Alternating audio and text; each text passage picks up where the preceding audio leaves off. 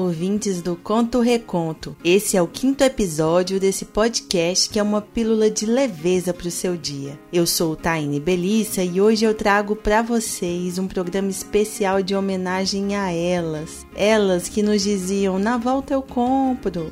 Elas que sempre nos perguntam se a gente já colocou blusa de frio na mala. Elas que nos amam incondicionalmente, independente se o tempo passou, se a barriguinha aumentou ou se a distância ficou maior. Sim, nesse que é o nosso primeiro programa de maio, a homenagem será para as nossas mamães.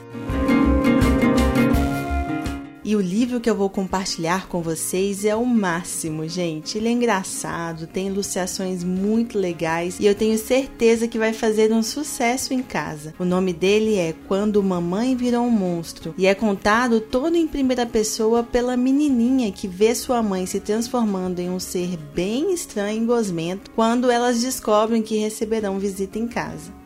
Preciso muito dizer que esse é um livro para ter em mãos, para deixar os pequenos folhearem, analisarem as ilustrações e, é claro, rir muito. Porque é por meio das imagens que a autora mostra a mamãe ganhando mãos verdes e peludas, antenas com olhos e um nariz de elefante. Então, vamos para a história?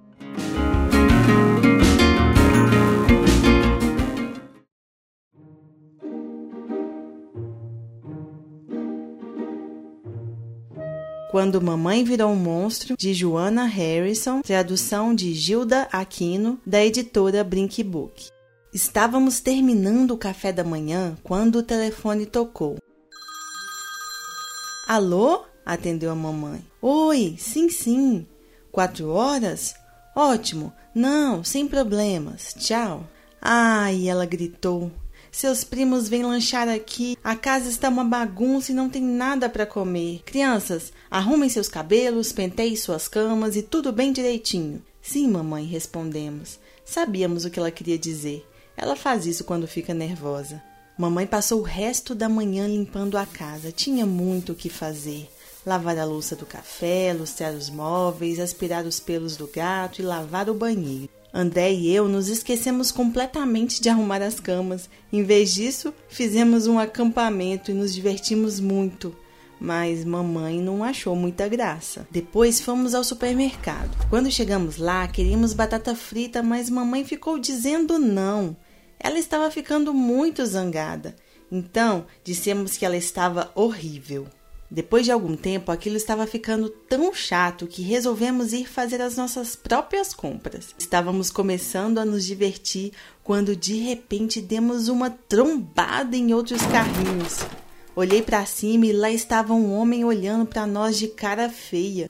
Onde está sua mãe? Ele perguntou zangado. Aqui, rosnou mamãe. Quando chegamos em casa, mamãe guardou as compras enquanto tentávamos fazer um bolo, mas fizemos tanta sujeira que mamãe nos mandou ficar longe dela. Então, André e eu fomos brincar lá fora na lama. Quando começou a chover, nós fomos para dentro. Mamãe tinha posto o lanche na mesa. Tudo parecia tão delicioso que não resistimos e nos servimos. Só depois de termos comido sete sanduíches, quatro pães de doce, dez biscoitos e a maior parte da cobertura de chocolate do bolo é que percebemos que mamãe poderia não ficar muito satisfeita. Então corremos para cima para nos esconder.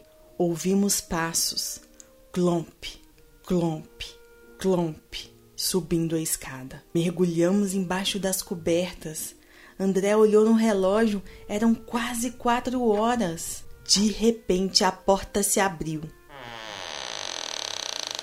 Eu nunca tinha visto mamãe tão zangada assim. Ela tentou gritar, mas só o que saiu foi fumaça e fogo e um urro terrível. Oh não, sussurrou André. Ela ficou completamente maluca. Então ela se atirou numa poltrona. Eu costumava ser boazinha, queixou-se, mas tantas confusões e brigas e gritos e reclamações me transformaram num. num monstro. Pobre mamãe, não sabíamos o que dizer. Então decidimos dar um jeito no nosso quarto e arrumar as nossas camas. Eu dei à mamãe uma xícara de chá e guardamos os nossos casacos, botas, passamos aspirador no chão, fizemos mais sanduíches e estávamos começando a pentear os cabelos quando mamãe entrou. Desculpe, me disse ela. Tenho sido um monstro. Oh, mamãe, dissemos. Nós também queremos pedir desculpas e nos abraçamos bem apertado. De repente, tocou a campainha. Nossos primos tinham chegado. Tia Cristina ficou impressionada com o que viu. Querida, disse ela, como tudo está maravilhoso, espero que não tenha dado muito trabalho. Oh, não, não foi nada, murmurou mamãe. Na hora do lanche, meus primos foram terríveis. Fizeram tanta bagunça que nem repararam que estava nascendo em sua mãe uma longa cauda verde.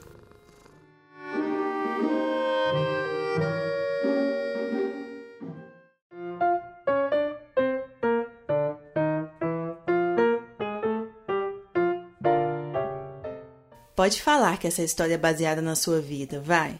Eu sei, eu sei. Esse livro foi escrito por uma inglesa e mesmo assim a gente tem certeza que ela deu uma espiada na nossa casa. Não é possível.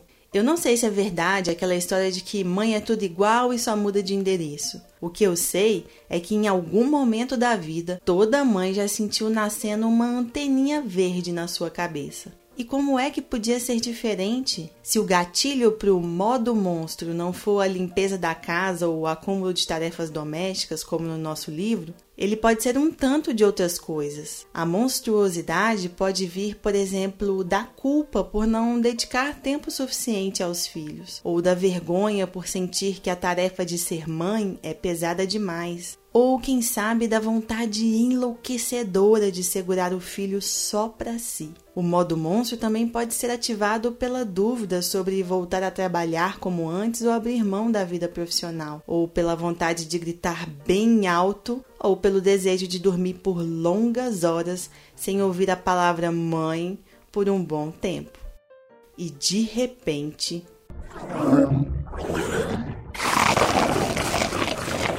Lá está a mamãe, verdinha da Silva, com os olhos esbugalhados, dentes afiados, pés peludos e um sentimento horrível de que ela está fazendo tudo errado.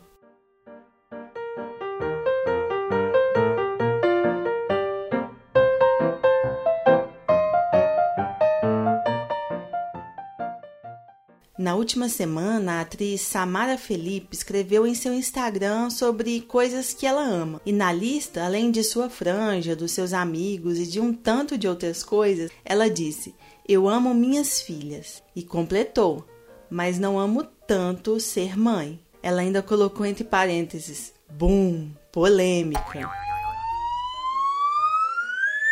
Eu não sei se você ficou chocado porque uma mãe disse que a experiência da maternidade não é a coisa que ela mais ama na vida.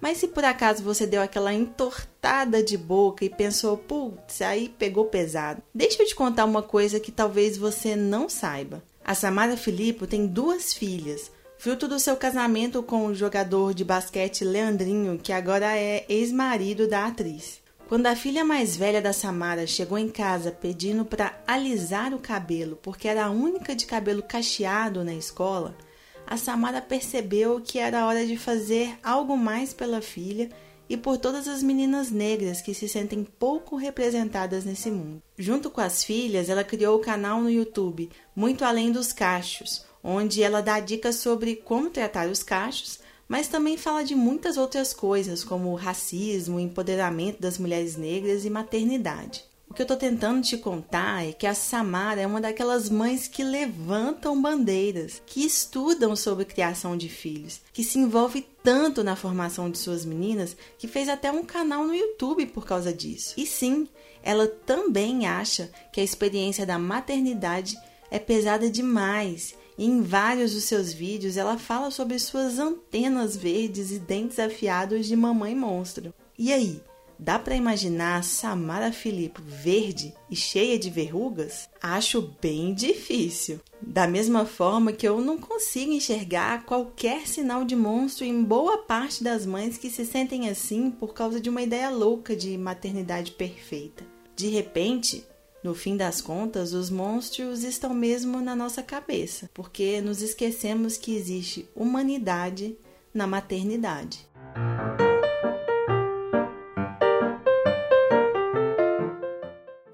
Eu preciso contar a vocês que eu não sou mãe. Bum, polêmica. Isso quer dizer que eu não tenho o famoso lugar de fala e não posso dar muitos pitacos sobre o antídoto do modo monstro. Mas eu posso fazer outra coisa: mostrar a vocês, mamães, e a todos os meus ouvintes que também se relacionam com alguma mulher que é mãe, que existe sim humanidade na maternidade. E como é que eu vou fazer isso? Abrindo o microfone para elas. O nosso aumento um ponto desse episódio é todinho das mamães.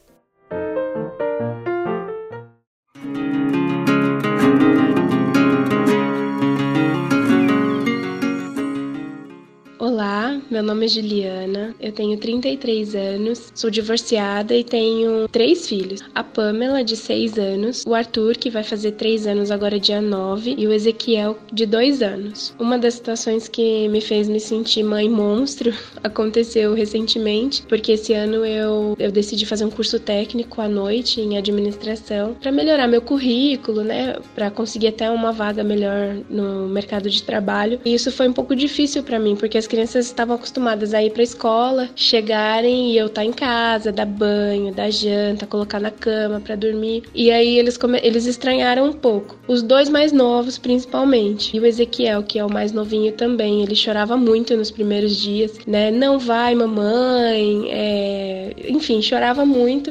E apesar de deles ficarem com a minha mãe, né, para eu poder estudar à noite, mas ele chorava muito, assim. Teve um, um episódio que eu, minha mãe me mandou uma mensagem e eu tive que voltar para casa para acalmá-lo, sabe? Para me livrar, né, desse sentimento de culpa, de estar tá me sentindo um monstro, como se eu estivesse abandonando as crianças, eu procurei focar, né, no meu objetivo de como mãe tá buscando sempre o melhor para mim, não só para mim, mas para eles também. Eu precisei conversar com eles e falar que a mamãe tava indo para escola, para isso estudar. Quando eu chegava, eles já estavam dormindo, mas de manhã eu contava para eles: olha, lá na escola aconteceu isso e foi muito legal pra mamãe. Teve lanchinho, teve suco. Assim, para eles verem que eu não tava fazendo nada de diferente do que eles também já fazem, né? De ir à escola, de ter convívio com os amigos. Então eu busquei me acalmar nisso, de conversar com eles e explicar, de não mentir, de na hora que eu estar saindo, às vezes eles ainda estão jantando, né, com a minha mãe, e aí eu falo assim: ó, oh, agora a mamãe tá indo estudar. Assim, procurei falar numa linguagem para eles mesmos, né, como criança. E é isso, eu procurei mesmo falar a verdade e a gente foi se acostumando e se adaptando e graças a Deus deu muito certo.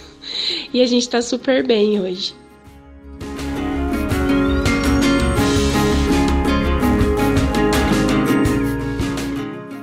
Oi, meu nome é Daniela Moraes. Eu vou falar um pouquinho sobre a minha relação com a maternidade. Quando eu era mais nova, eu tinha muito medo da maternidade. Até os meus 30 anos eu falava que eu não queria ser mãe, porque eu já jogava a maternidade para toda a responsabilidade que é criar outro ser humano. Tinha medo, na verdade eu não achava, eu tinha muito medo de não dar conta de criar bem outra pessoa. Quando eu conheci meu marido aos 31 anos de idade, a primeira coisa que eu falei com ele quando a gente começou a namorar foi: Eu não sei se eu quero ser mãe. Então, se o seu desejo for ter um filho, eu acho que você pode repensar se você quer namorar sério comigo. Mas aí ele também tinha dúvidas com relação a isso. E o tempo foi passando, foi dando os meus 37, 38 anos de idade. Eu queria muito ser mãe. Quando o tempo foi passando e eu fui percebendo que eu não conseguia ser mãe, que a gente não conseguia engravidar naturalmente, nós resolvemos fazer tratamento de fertilização in vitro. E a gente não tinha problema de causa aparente, nós não tínhamos problemas. Hoje eu tenho para mim que eu não conseguia engravidar porque eu tinha muito medo da maternidade. Quando a minha filha fez dois meses, teve um dia que eu sozinha no quarto, à noite, abraçada com ela, assim, eu chorei. Eu chorei de soluçar, porque naquele momento, por mais que eu sempre soube do que, que seria isso, eu falei, nossa, agora eu tenho alguém do meu lado que eu sou responsável pela vida dela. E aquele momento pesou e eu falei, deixei de ser eu mesma. Eu não me conheço mais. Naquele minuto me deu muito medo, muito medo do futuro. Quando dizem que sempre que nasce uma criança, nasce uma mãe, é isso, a gente tem que reaprender a viver. É uma experiência completamente diferente o tempo foi passando e eu vi que as coisas iam se acertando. Hoje eu sou bem mais leve com relação a isso. Hoje eu sou mais tolerante com o meu desejo de dar certo. Eu já sei que nem tudo depende de mim. Eu, como arquiteta, eu fico achando que eu posso fazer um projeto e que as coisas vão se realizar. Aí eu aprendi já nesse tempo que não existe projeto para isso. Existe vivência, carinho, amor.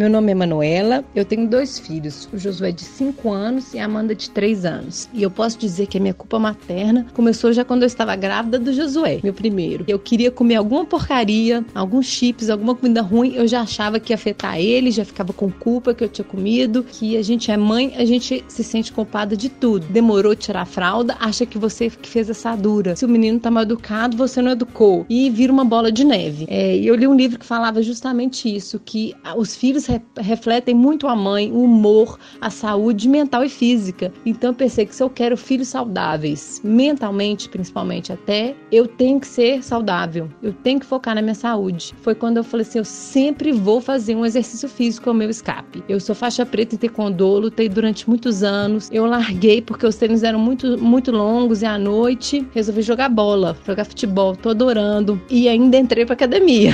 Como é que eu arrumo horário para isso tudo? Ah, gente, dá para arrumar um horário. É, se a gente fica tanto tempo no celular, alguma hora dá para largar, dá para você se organizar, é, pedir ajuda, pedir apoio, porque para mim é, eu percebi que o meu humor dita a casa. Se eu acordo mal-humorada, meus dois filhos já começam, já sentem, já ficam daquele jeito. Se eu acordo cansada, é a mesma coisa. Então eu percebi que se eu tô bem, se eu me cuidar, isso não quer dizer que eles não estão em primeiro lugar, que eles não são a prioridade na minha vida, mas isso quer dizer que para eu cuidar deles, eu tenho que estar tá bem, eu tenho que cuidar de mim. Então, para eu não começar a ter minhoca na minha cabeça que eu não faço as coisas direito, que eu não sou uma boa mãe, que eu não consegui fazer, dar o meu melhor, a primeira coisa que eu faço é vou fazer um exercício, vou liberar, vamos ficar saudáveis, porque uma mãe com saúde mental, física boa, uma mãe relaxada, uma mãe que tem uma válvula de escape, ela é uma ótima mãe. E a culpa a gente começa a deixar de lado porque a gente tem que focar em outras coisas.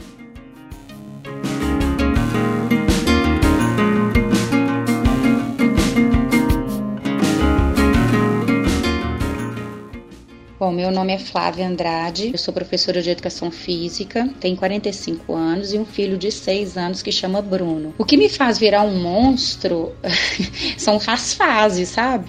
As fases do bebê, da criança até hoje é, um, é realmente tira a gente do sério, porque são coisas que vão acontecendo e meio que te pego de surpresa de um dia para o outro. Então eu me lembro que quando começou a fase da birra, eu não tive muita psicologia nessa, nessa, nessa fase, não. Eu ficava bem irritada, porque elas aconteciam do nada. Às vezes era um dia super tranquilo e, tipo, no final do dia o menino dava uma birra do nada. Então eu já cheguei a deixar ele fazendo birra no chão do shopping, assim, virar as costas e ir embora. Claro que, né, escondida para poder ver a, a, a, até onde a minha vista alcançava ele deitado no chão, mas eu já, eu já cheguei a virar as costas e ir embora. E esperar que ele levantasse a cabeça e não, não percebesse a minha presença e meio que desesperar. Olha que horror. E que meio que desesperar, assim, mas. E foi o que aconteceu e também nunca mais fez birra. Eu não sei se foi certo ou se foi errado, mas que deu certo, deu. Nunca mais ele fez essa birra. Depois eu me lembro dele ter, lá pelos quatro anos, tudo que ele via no chão. Podia ser um cisco, um negócio mínimo no chão, ele pegava do chão e tinha uma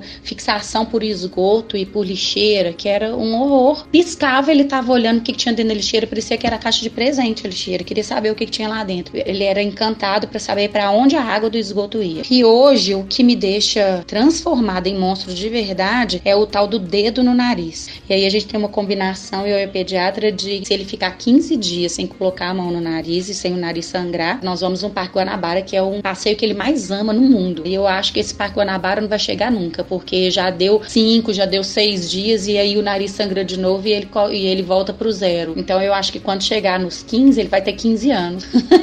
e a gente nunca vai chegar aí nesse Parque Guanabara. Ir, ir pro Parque Guanabara vai ser mico, né? Então as fases vão me fazendo virar monstro, cada fase um monstro diferente, né?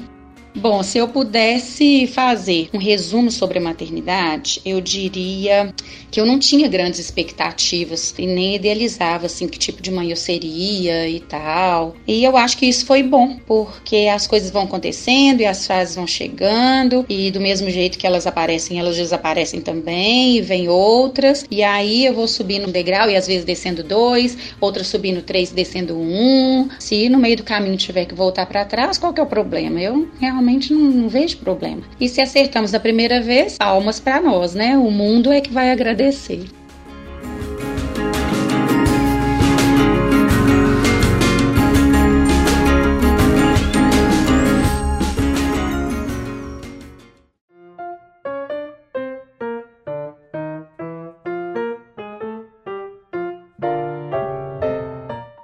Com a inspiração dessas mães maravilhosas que a gente chega no momento felizes para sempre. E eu confesso que se eu pudesse, ficava aqui ouvindo mais mil histórias e aprendendo com essas mulheres que são verdadeiros hooks, às vezes monstro, às vezes humanas e às vezes super-heroínas. Mas a gente precisa terminar. E por isso eu me despeço desejando felizes dias para as nossas mamães. Se você gostou desse episódio, vai lá me contar no arroba conto.reconto no Instagram ou no arroba conto-reconto tudo junto no Facebook. E não deixe de compartilhar esse episódio com todas as mães, futuras mães e também com todos os filhos que puder. É isso aí, até a próxima história.